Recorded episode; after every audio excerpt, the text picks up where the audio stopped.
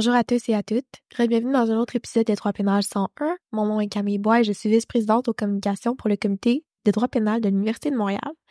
Euh, cette semaine, je reçois Maître Benoît Lépine, avocat pour l'aide juridique de Montréal dans la branche du droit criminel et pénal. Je vais discuter avec lui des tribunaux spécialisés, des avantages et des inconvénients du projet, des critiques dont le projet a su faire face et ainsi que son implantation euh, dans les tribunaux québécois. Bonne écoute!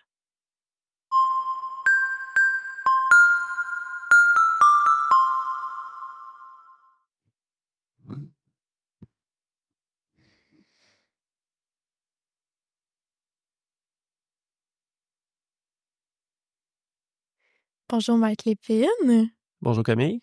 Vous allez bien? Ça va bien toi? Oui, donc on va commencer tout de suite par euh, une question de base. Euh, quel est votre parcours? Puis euh, je sais que vous avez fait le documentaire à ma défense. Donc si vous pouvez mentionner, parler de votre expérience, ça serait vraiment bien.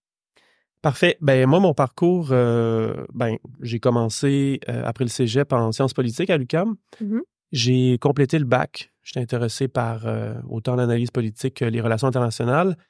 Puis à la fin d'un bac en sciences politiques, ben on se demande, ben c'est quoi la suite? Comment on peut, dans le concret, trouver, mettre à profit nos nos, nos, compétences, nos connaissances, tout ça. Puis le milieu académique, je sentais que c'était pas fait pour moi du tout. Je l'ai considéré. quand j'étais jeune, je voulais être prof. Au secondaire, la journée carrière, je l'ai faite avec un prof du secondaire. Je voulais enseigner en sciences humaines, que ce soit géo, histoire, économie. Mm-hmm. Puis, euh, ben, j'ai eu un peu une illumination à la fin de mon bac. Je me suis dit, ah, pourquoi pas le droit? Mm-hmm.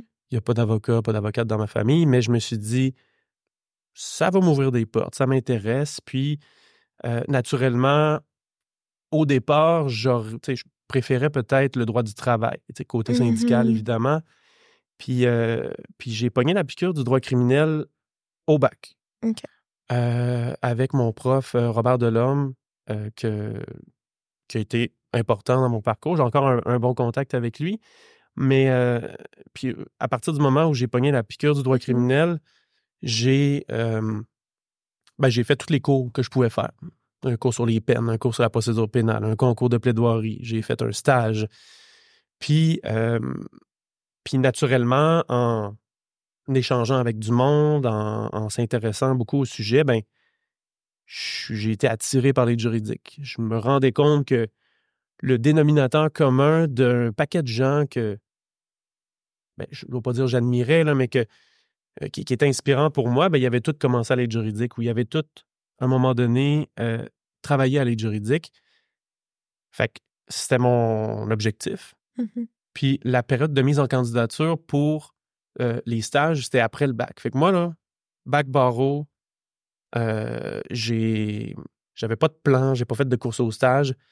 Puis j'ai mis tous mes heures dans, le même panier. Puis je me considère chanceux mmh aujourd'hui d'avoir été choisi pour le stage puis d'avoir été embauché après parce que je sens que je fais partie de l'équipe. C'est le plus gros cabinet d'avocats criminalistes au Québec. Puis j'ai trouvé ma place. Donc, euh, voilà pour le, résumé du parcours. Puis euh, votre expérience dans ma défense, est-ce que vous voulez le résumer un peu? Parce que c'est quand même un projet exceptionnel qui a passé sur les zones de Radio-Canada. Puis ça a démystifié vraiment le rôle d'un avocat à l'aide juridique parce que on va s'entendre, en tant qu'étudiant, on pense que l'aide juridique, c'est les petits avocats, ceux qui gagnent 20 000, ceux qui sont pas bien traités, ceux qui sont pas bien payés, qui prennent les petits dossiers. Donc, ça a vraiment permis de démystifier ça. Donc, j'aimerais ça que vous parliez de comment, vous parlez, pardon, de comment vous avez vécu ça. C'est, pour, pour moi, ça a été quelque chose d'exceptionnel quand même. Ben, je suis content de l'entendre parce que c'est exactement pour ça que j'ai décidé de, de, participer. Ça a été d'abord, ben, c'est l'équipe de Mélissa Baudet euh, qui a travaillé sur euh, différents milieux, puis elle mmh spécialise dans les documentaires d'observation. Euh, et j'avais déjà vu Police Academy qui suivait pendant carrément une cohorte là, des étudiants en, TP, en technique policière au Cégep Maisonneuve, puis mmh dans leur formation à Nicolet, puis leur arrivée sur le marché du travail. La désillusion, trois portraits très, très, très différents de, de policiers policières. Puis quand, quand ma boss euh, m'avait demandé, m'avait mis dans une shortlist là, pour. Euh, j'ai, ben, j'ai dit oui. D'abord, euh, à l'automne 2021. Euh, Mélissa et son équipe sont venus m'observer. Euh, on a commencé à. Ben, elles ont commencé à un peu caster euh, ce qu'ils voulaient montrer, qu'est-ce qui était digne d'intérêt. Puis moi, toutes les occasions que j'ai de parler de ma job, de valoriser l'aide juridique, Mhm. puis de casser le moule, je le fais. Mhm. Fait que c'est une expérience qui a été extrêmement euh, enrichissante. Mhm. On oublie la caméra rapidement, puis mes clients l'oubliaient encore plus vite que Ah moi. ouais? Ouais, c'est étonnant à quel point euh, elles ont été capables de, de, de, de se fondre, puis de faire comme si, euh, comme si elles n'étaient pas là. Puis, puis euh, ben, j'ai pas beaucoup de regrets, hormis que, bon, il y, a- y y certains, certains procureurs, certains juges qui euh, étaient un peu hésitants à participer au début, Ah. ce qui fait que il y a des dossiers peut-être encore plus intéressants qu'on aurait pu montrer, mais le résultat final est exceptionnel. Puis, euh, je suis vraiment content de tout ça. Voilà. Euh, félicitations parce que ça moi je crois que ça l'a vraiment mis l'aide juridique sur la map. Puis ça inspire des étudiants, des étudiantes comme moi qui veulent aller à l'aide juridique puis qui veulent faire une différence. Mais, mais il faut, parce que je, je le disais tantôt, euh, c'est pas c'est pas juste le litige civil, c'est pas juste la Ouais. course au stage, c'est pas juste le Mhm. droit euh, le, droit corporatif. Il faut arrêter de penser que on gaspille notre talent quand on travaille pour le service public ou Mhm. qu'on- quand on travaille pour des clients moins fortunés. On peut avoir des dossiers incroyables, on peut avoir des questions de droit euh, très complexes, on peut révolutionner le droit, puis on peut faire une différence majeure dans la vie de Mhm. beaucoup de personnes. Puis ça, ça vaut quelque chose. Ouais. C'est valorisant. Puis euh, c'est pas euh, c'est pas c'est pas un sous-domaine de droit. Puis la différence entre un avocat, mettons, je vais parler du droit criminel parce que c'est ça que je connais le plus. Ouais. Il y a la différence entre un avocat ou une avocate de l'aide juridique puis un avocat avocate en pratique privée, il y en a pas. C'est la clientèle. C'est Mhm. tout. On fait la même chose. On fait des procès au fond. On défend des, des gens accusés de toutes les infractions du code criminel. Donc, il n'y en a pas de différence. On ne fait pas Mhm. la job à moitié.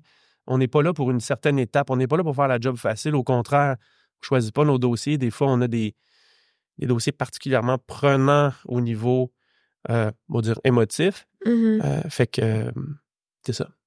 C'est vraiment intéressant. Euh, en tant qu'avocat d'aide juridique, comment avez-vous perçu initialement le projet pilote du tribunal spécialisé lorsqu'il a été annoncé par le gouvernement du Québec? Puis plus précisément, pensez-vous que celui-ci allait révolutionner le processus judiciaire concernant les dossiers d'agression sexuelle et de violence conjugale? Petit préambule. Il y a beaucoup de choses dans ma question.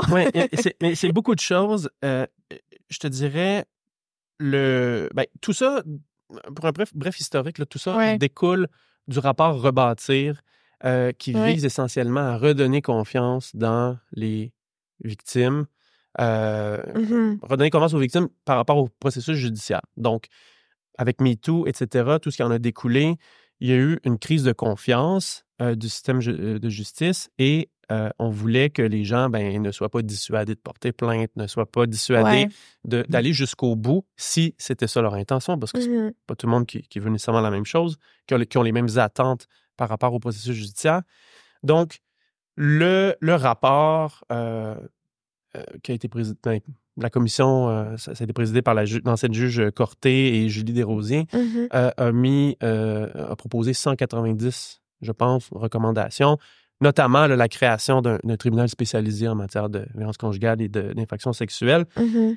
Et là, parallèlement à ça, il y a eu euh, une initiative de la Cour du Québec qui est Accès.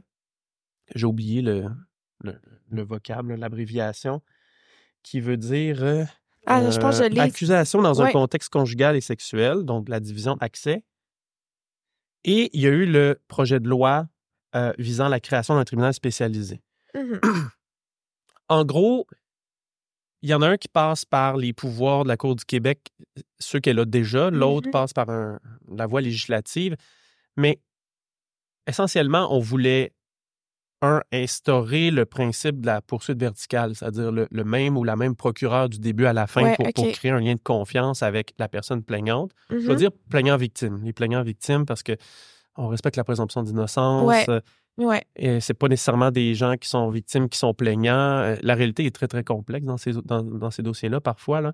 Donc, on voulait euh, mais que la personne arrive pas à la cour la journée du procès avec son subpénat dans les mains puis sache pas trop quoi faire. On voulait euh, réunir les, les, les coordonner les, les, ressources, l'IVAC, les intervenants, tout ça. Ouais.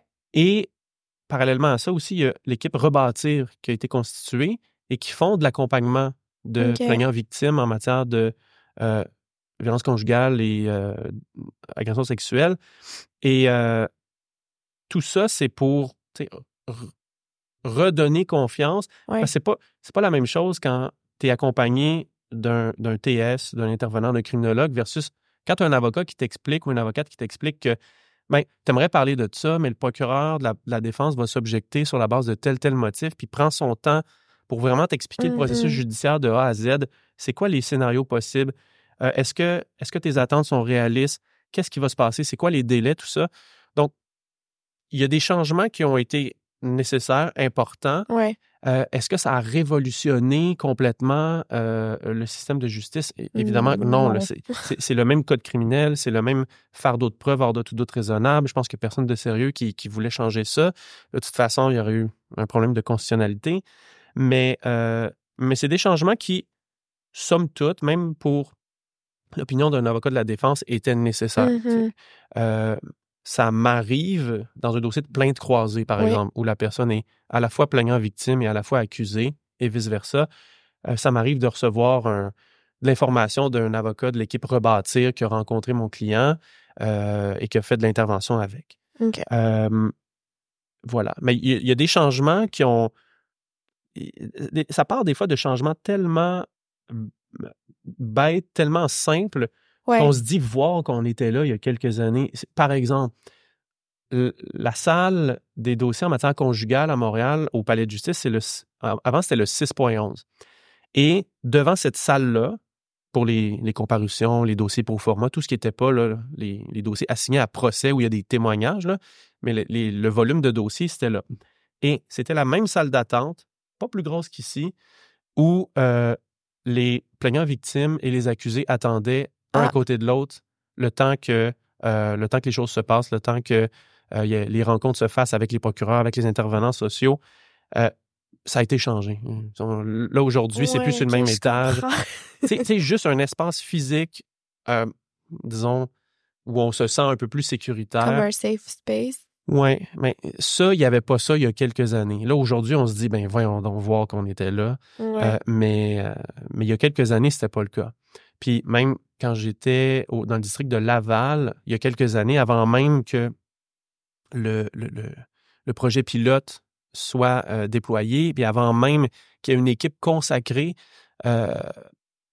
au dossier de violence conjugale, ben, pour que pour que le, plaignant victime ou la plaignante victime soit rencontré par le procureur, il fallait qu'on fasse la demande nous-mêmes, il fallait qu'on ait des informations de la part d'un tiers, de la part de quelqu'un, comme quoi la personne voulait peut-être euh, modifier les conditions, voulait reprendre la vie commune, voulait, mm-hmm. voulait juste parler au procureur, ce qui est en contravention avec les, les directives en matière conjugale. Donc, on dirait que, ben, mon impression, c'est que ça, c'est un peu une mise à niveau. On veut que les, bonnes pratiques, les mêmes pratiques soient euh, déployées à la grandeur du Québec, mais euh, à Montréal, j'ai l'impression que c'était comme ça, puis c'est comme ça depuis euh, un peu plus longtemps.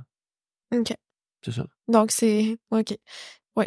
Mais c'est sûr que auparavant, on assistait un peu plus à une double victimisation de ce que les victimes disaient du processus judiciaire. Donc, Maintenant que le projet des tribunaux spécialisés a été mis en place, est-ce que vous avez vu des avantages qui sont plus, qui se démarquent plus que d'autres? Euh, mais c'est sûr que, tu sais, comme je disais, à, Montréal, à, Montréal, il y a, le projet pilote, il n'est pas déployé. Par contre, il y a eu des changements au fil des dernières années mm-hmm. qui, que, moi-même, je vois d'un bon œil. Euh, je pense aussi que il y a à la fois des il y a à la fois des, des, changements réels qui étaient nécessaires, puis à la fois une, une crise de perception. Euh, puis je veux pas être mal interprété, là, mais, mais c'est vrai que il y, a, euh, y a des changements très, très, très lents, très silencieux qui ont été faits au fil des années. Euh, puis les gens n'ont pas l'impression qu'on a avancé parce que on monte en exergue, tu sais, des, des, des, des, juges qui disent ben, pourquoi tu n'as pas serré les genoux et compagnie. Là. Et, ça, faut à juste titre, il faut dénoncer ça. Là. Mais, mais comme par exemple, il y a des. Il y a des, bon, des, des, contraintes par rapport au compte interrogatoire sur le comportement sexuel antérieur, c'est codifié. la jurisprudence, tout ce qui est post euh, Ewan Chuck, ça, a été, ça a été clarifié. C'était quoi le consentement? mais j'ai l'impression que avec MeToo, il, il y a eu une crise de confiance. le, couvert de la marmite a fait. Puis, c'est correct, là. Mais surtout plus en 2020, où est-ce qu'il y avait vraiment eu, euh, je veux pas dire euh, du. Je veux pas que ça touche le lynchage, mais c'était proche parce qu'il y avait vraiment une grosse crise de dénonciation sur les réseaux sociaux. Normalement, on appelait ça le deuxième, mm-hmm. pas le deuxième tribunal, mais c'était tout comme, où est-ce que des personnes, des personnalités publiques comme Sophia Nolin qui dénonçaient, mm-hmm. comme des personnes qui ont, qui ont vécu des agressions. Donc, est-ce que par rapport à ça, il y a comme eu des changements directement après cette période-là ou c'est plus après 2016 dans ces, dans ces environs-là? Où est-ce que vous avez vu la plus grande différence?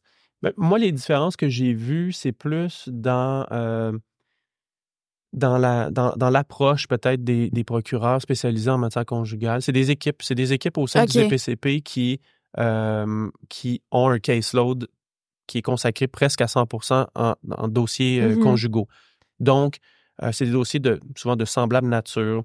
ils sont connus mm-hmm. des, du CAVAC, ils sont connus de Coteco, ils sont connus de, des, des, des policiers, policières spécialisés. Et ils voient les patterns, sont plus en mesure de, d'acquérir la confiance des, des plaignants victimes ça, c'est ça, c'est un peu plus les, changements que j'ai vus. Est-ce que ça s'est répercuté en volume de dossiers? mon, expérience personnelle ne me permet pas de, de, de prendre, de, de me baser juste sur mes observations puis de dire il y en a plus, il y en a moins qu'avant.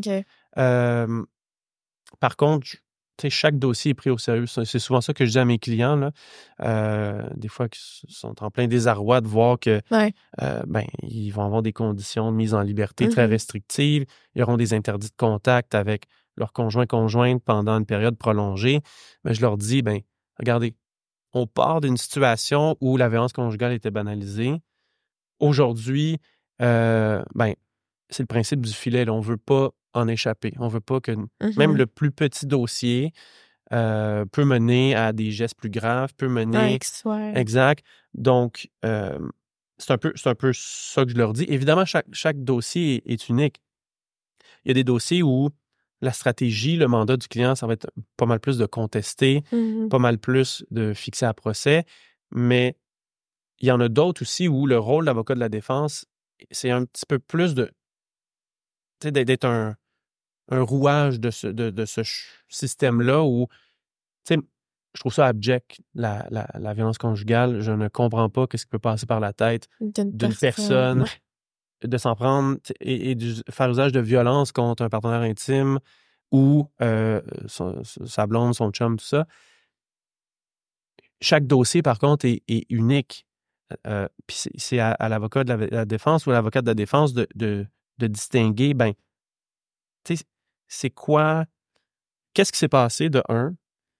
Est-ce que c'est euh, est-ce que c'est un événement isolé? Est-ce que est-ce que c'est un dossier où le, le, le je vais pas dire le blanc n'est partageable, mais, mais où mm-hmm. il y a, par exemple, la personne accusée s'est fait elle-même euh, agresser en premier.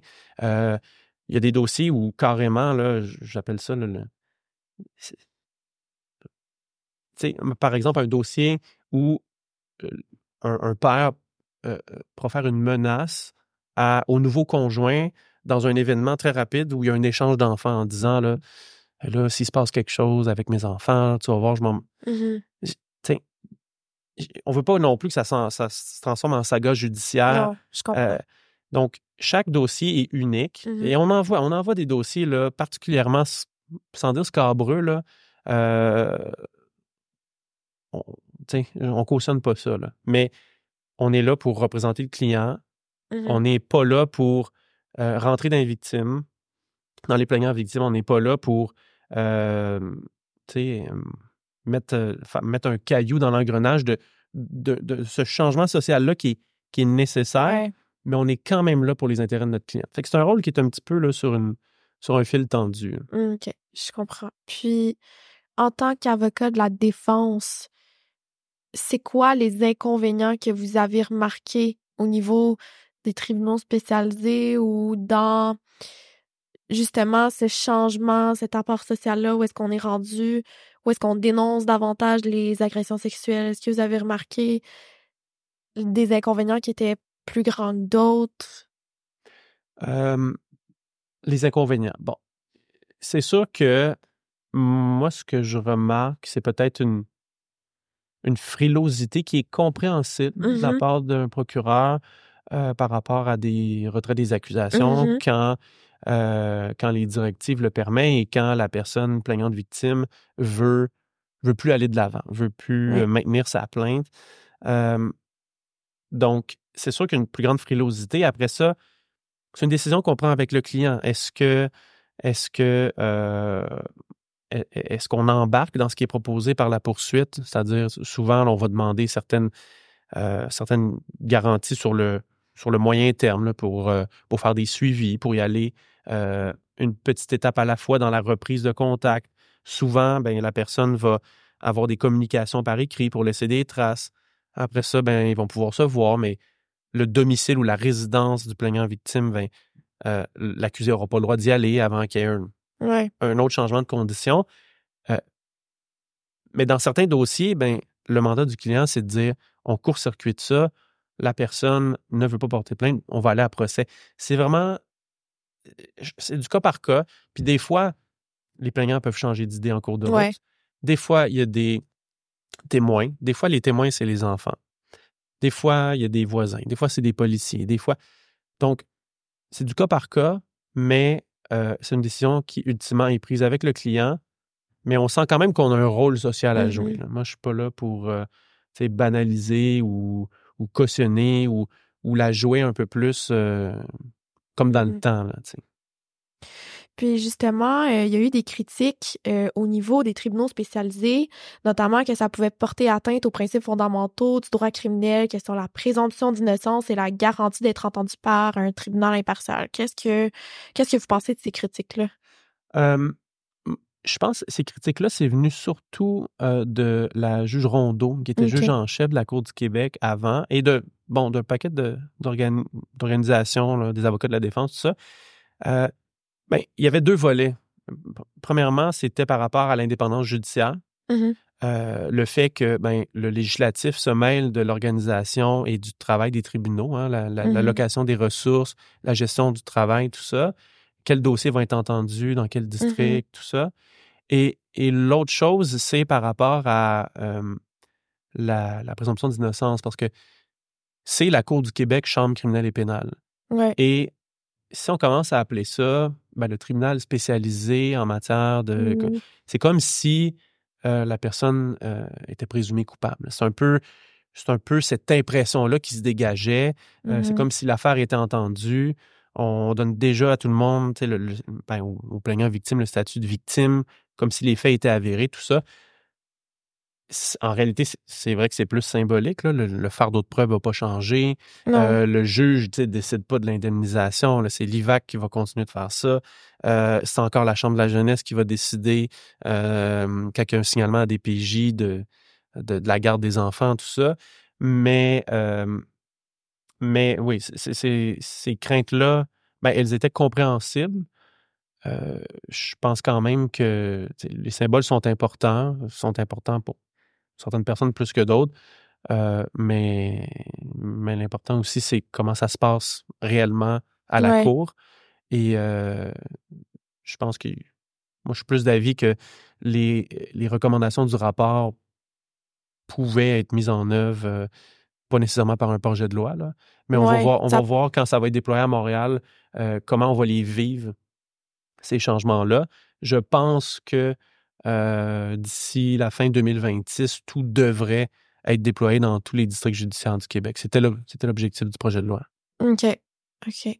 Puis, on, on en avait mentionné, on, on, en avait parlé tantôt, du rapport euh, rebâtir la confiance, euh, puis euh, par la suite, mmh. il y a eu la juge en chef de la Côte du Québec qui est venue créer la division des accusations dans un contexte conjugal et sexuel, donc la division Access.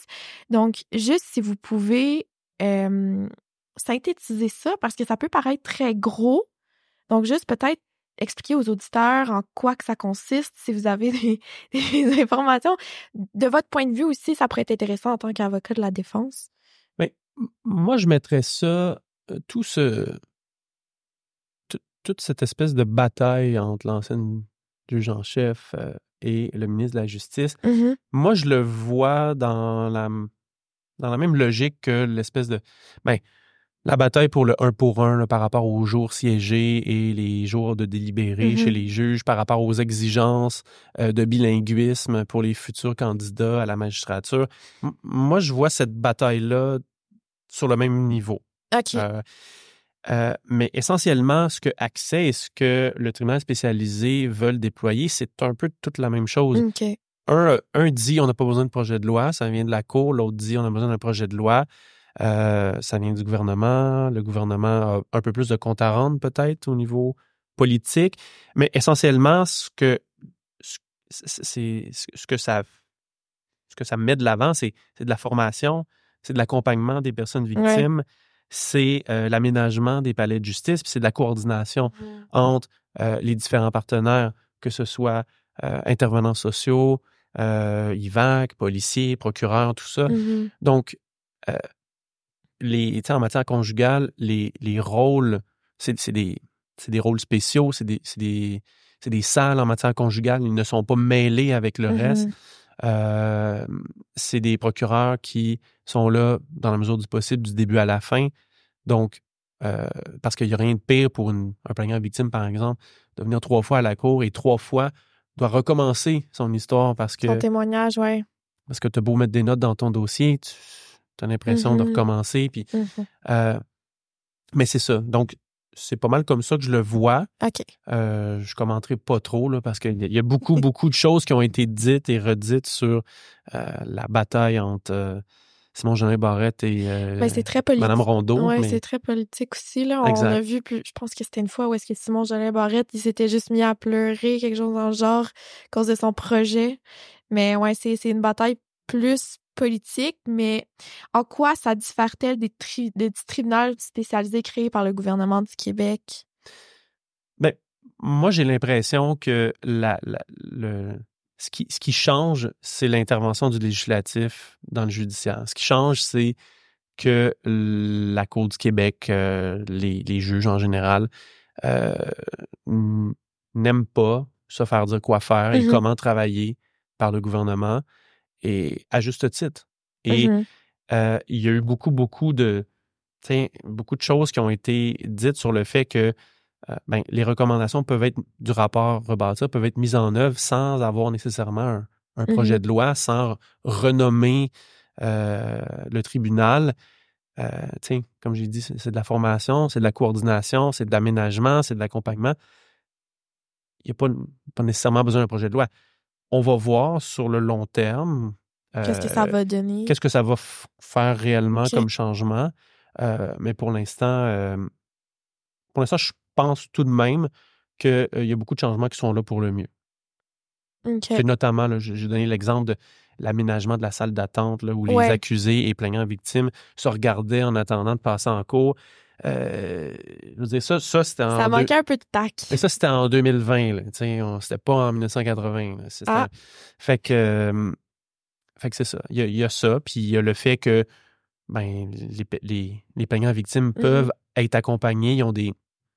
Ils, peuvent ouvrir un dossier avec l'équipe de rebâtir mm-hmm. euh, et avoir des conseils d'un avocat qui n'est pas le procureur de la couronne, mais qui est un avocat qui va leur expliquer le processus judiciaire qui va leur expliquer en fonction de leurs besoins, leur histoire, à quoi ils devraient s'attendre. Mais ça, je trouve ça positif. Ouais. La personne n'est pas là comme mise en cause, n'est pas là comme. Euh, L'avocat ne va pas être là pendant le procès s'il y a un mm-hmm. procès, mais euh, la, personne plaignante victime va savoir exactement à quoi s'attendre. Puis ça, je, peux juste m'en réjouir. Ouais, mais c'est quand même un assez beau je vais pas dire un beau projet, mais ça s'en va vers une belle direction. Est-ce que, comme vous l'avez mentionné, on banalise les violences conjugales et sexuelles. Donc, je pense que le Québec va plus dans une mentalité qui est positive que négative. Exact. Donc, mais merci beaucoup d'avoir participé au podcast. Ça m'a vraiment fait plaisir de vous recevoir. Ben, merci pour l'invitation. Ben, ça fait plaisir. Puis on peut vous euh, voir dans le documentaire, comme mentionné au début, de À ma défense. Qui est toujours sur euh, tout.tv ouais, et qui euh, devrait jouer euh, sur la, pas la première chaîne, mais sur ICI Télé cette année. Ah oui? Donc, j'ai pas encore les dates, là, mais ça devrait jouer en prime time quelque, part, en juin.